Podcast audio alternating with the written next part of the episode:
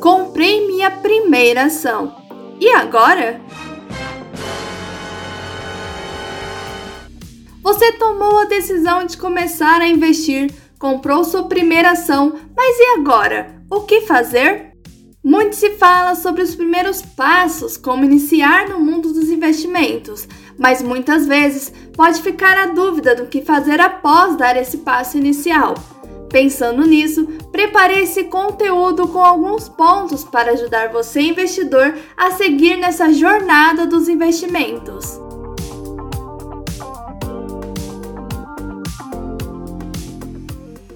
Fala pessoal, aqui é a Beatriz e está começando mais um Handcash. Primeiramente, quero parabenizá-lo por ter dado início aos seus investimentos. Sem dúvida, é uma decisão importante que requer planejamento e disciplina.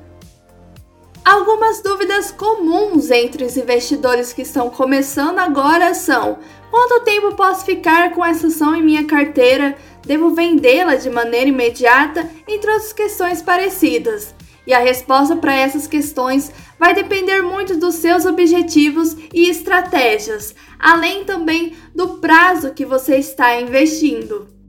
O tempo que você ficará com o ativo dependerá se você está investindo no curto, médio ou longo prazo, além de, claro, ir analisando como está o desempenho desse papel. Outro ponto importante é a forma como você pretende lucrar com essa ação. Se o seu objetivo é lucrar com a valorização dos preços, você poderá vender o ativo assim que ele tiver uma valorização. Já se seu objetivo é lucrar com os proventos pagos pelas empresas, ficará com esse ativo por muito mais tempo. Para ajudar você a seguir nessa jornada dos investimentos, aqui vão alguns pontos do que fazer após comprar a sua primeira ação.